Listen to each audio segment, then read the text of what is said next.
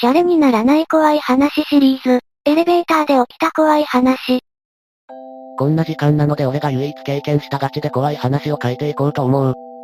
今からだいたい1年半前のことだった。場所が遠くいちいち登校が面倒になったので夏を機に高校を中退した俺は家でつまはじきにされ、で低下されたくなきゃせめてバイトしろ、と言われた。なのでとりあえずそれなりに稼げて重労働にはならない施設警備員になることにした。面接は形式的にといった感じで、当然学歴も気にされず動機も、正直に言ってね、と言われたので、感動されそうだったんで選びました、と馬鹿正直に言ったら受かった。実際ここではそれなりに当たり障りないことを言うべきだったのだろうが、当時俺はアホだったんでそのまま言ってしまった。いやまあ今もアホかもしれんけど、ただそれくらいザルなだけあってやってる連中もおっさん角キュン崩れのやつだけだった。俺のような陰キャ風味なやつはいなかった。まあそれはともかく講習を終えた俺は早速現場を決定された。ちょっと大きめのデパートだった。まず俺は巡回業務を任された。4から6回フロアの全域をただぐるぐるぐるぐる回るだけ。もう一人、金髪の若いのもペースは違えどペアでやっていた。俺が4階にいたらそいつは6階にいるように対の感覚で担当していたということだ。で実は今回俺とこいつが話の焦点になってしまう。この金髪野郎を志村とする。つうかあいつの名字はまんま志村。これ見てたらすまんな志村。初日は志村と俺は普通に巡回を終え先輩方と交代、休憩室で仲良くなって少しだべったりしながら次の自分たちの担当を待った。志村はオタク系には詳しくなかったがバキやワンピのようなメジャーな作品は知っていたので互いにその話で盛り上がった記憶がある。とはいえ数時間経つと互いにスマホいじって動画見たりソシャゲいじったりするようになっていた。そしてドアが開けられ、先輩たちが交代を告げてきた。俺たちはすぐさま席を立ち巡回を再開した。仕事が終わる時間になると現場リーダーの人から LINE が来て祈祷するように言われた。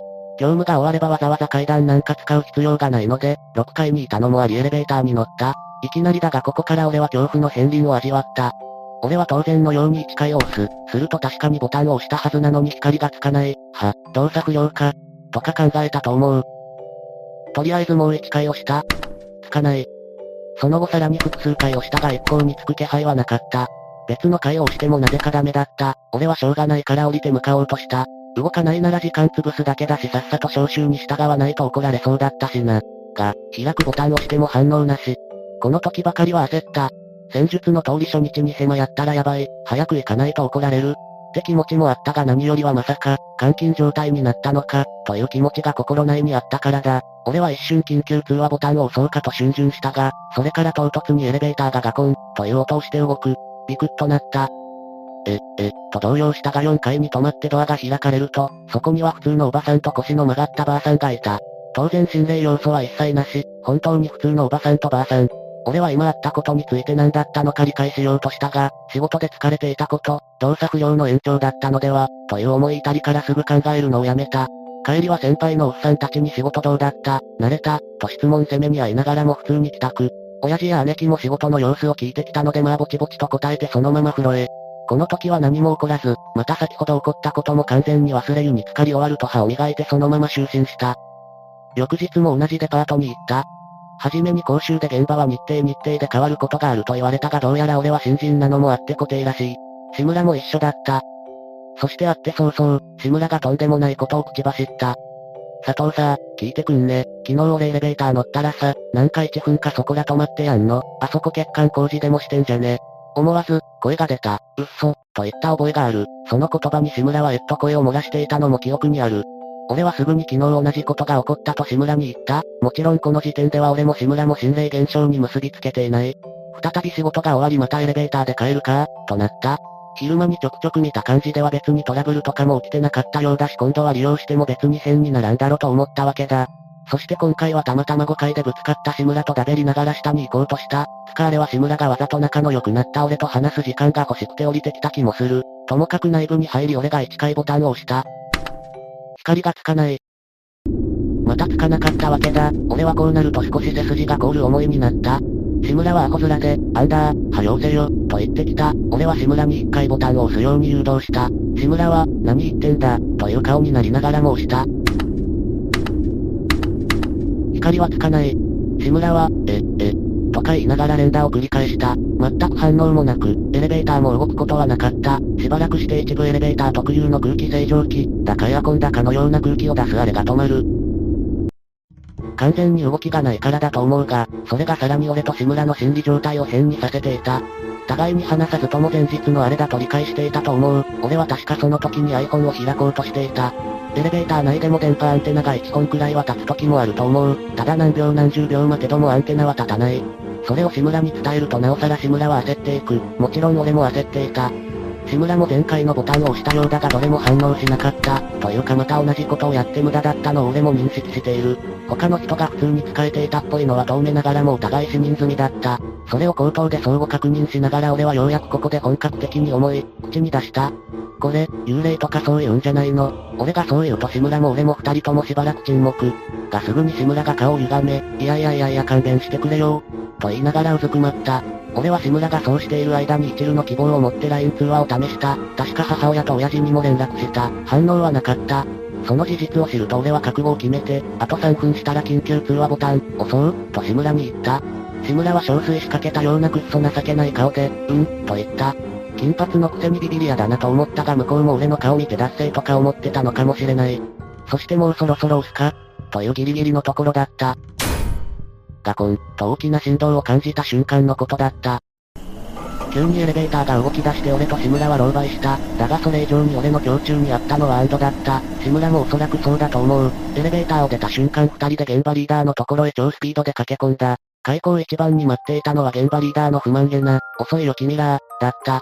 俺としては先にエレベーターのことを話したかったし証拠とか言われたら LINE 通話したのがそれです履歴確認してくださいとか色々頭に浮かんでいたがまず先に説教されたのでなかなか言い出せなかった。ちなみにその時先輩方が遠目に笑っていた気がするがぶっちゃけそれが気にならないくらい興奮していた。が現場リーダーの人がうんぬんかんぬん言ってる中志村が、あの、聞いてください。と声を張っていった。現場リーダーも、え、何？と戸惑い気味に聞き返した。また俺と志村が前日に経験したことも合わせて言っていて俺は途中途中証言を行っていた。現場リーダーも最初ははぁ、という顔をしていたが最後まで聞くとふーん、くらいの顔にはなっていた。そこで明日現場リーダーが仕事始めに、君らと一緒に乗ったるよ、と言った。その程度なら仕事の範囲出しとか言っていた気がするがむちゃくちゃ舐めた顔だったので実際舐めてたんだろうと思う。というか俺たちの言ってることを半ば嘘だと思っているような感じだった。必死さ度合いでわかるもんだと思うが、まあ当時はそんなことも考えずとりあえず帰宅という形に、家では無論何もなし、いつも通りのルーチンをこなして普通に寝た。とはいえ怖くて若干眠れなかったのはあった。次の日にリーダーが俺と志村を呼んだ。宣言通り試してやるよということだった。俺は初日のおばさんたちのこともあるし本来ここで、他人が介入すると意味ないんじゃないか、と思うべきだったんだろうが、ビビっていてそこまで脳が回っていなかった。そして何よりそんなのは杞憂だった。俺と志村は黙りながらエレベーター内に入る。その次リーダーが入る。三人だけになったエレベーター内で志村が恐る恐るボタンを押そうとする。ボタンは点灯しなかった。リーダーが顔を潜める。おめえわざとやってんだろ。と非難の目だった。志村は首を振ってリーダーに試すように言った。リーダーは本気でうさんくさいものを見るような目で志村を見ていたが、自分で押した瞬間、何もつかないのを見て顔色を変えた。ほらねほらね、と志村はジェスチャーで示しながら言った。リーダーは無言でボタンを連打するが光のつく気配はゼロ、長押しや力強く押すなどのアプローチも行っていたが無駄だった。リーダーはマジ顔になって俺がやったようにスマホで色々やるもこれまた無駄。俺もその間をしたり親への電話でスマホ耳に当てたりしていたがノーリアクション。志村も似たようなことをやって似たような結果だったと思われる。リーダーはそれまでと打って変わった小姉で、どうする？と聞いてきた。俺が昨日言ったように、少し経ったら緊急通話をしませんかと言ったら分かった、と頷いた。がそれから間もなく、10秒もなかったと思う。そこでエレベーターが再度動き出した。瞬間俺と志村とリーダーは顔を見合わせる。だがそれは安心の意味ではなかった。少なくとも俺は、妙に遅い動き出しに、不気味なほどゆっくりとした移動だったから。そしてそれを裏付けるかのように、ちらりと見えた斜め上の回数表示が未だに変わらなかった。もうそれなりに動いているはずなのにだ。俺は声が出せなかった。心臓が異常にバクバクして声を吐ける状態じゃなかったから、回数表示が変わらないままエレベーターが下がっていく。ゆっくり、ゆっくり。志村やリーダーが俺と同じように気づいていたのかはわからない。隣を見ていなかったし見る余裕もなかった。ただどっちも声は出ていなかったのは確かだった。揺れが突然止まる。俺は黙ったままエレベーターの動向を注視していた。その先は、真っ暗だった。正確には黒一面とかではなく、ワンフロアの造形っぽさはあるが、電気のついていない感じというか、夜といっても警備員やスタッフがいるのだから真っ暗にするのはおかしい。ただただ不気味だった。三人とも依然と声を発さないまま、そのフロアで止まっていた。全く動こうとしなかった。ただ少しして、何かが闇で動いた気がした。おそらくリーダーもそれが見えたんだと思う。俺とリーダーの二人が体をビクッと震わせた。それにビビって志村がこっちを向いたのまでは分かった。リーダーが反射的に閉めるボタンを押した。この先閲覧注意あり。怖い方は30秒くらい目を閉じてください。すると闇の中の何かがコッコッコッコッと早歩きで近づいてきた。俺は最大限に顔を歪めながらドアが閉まるのを待った。そしてドアがもう閉まるかという時、俺はその闇の中の正体をちらりと見た。見えてしまった。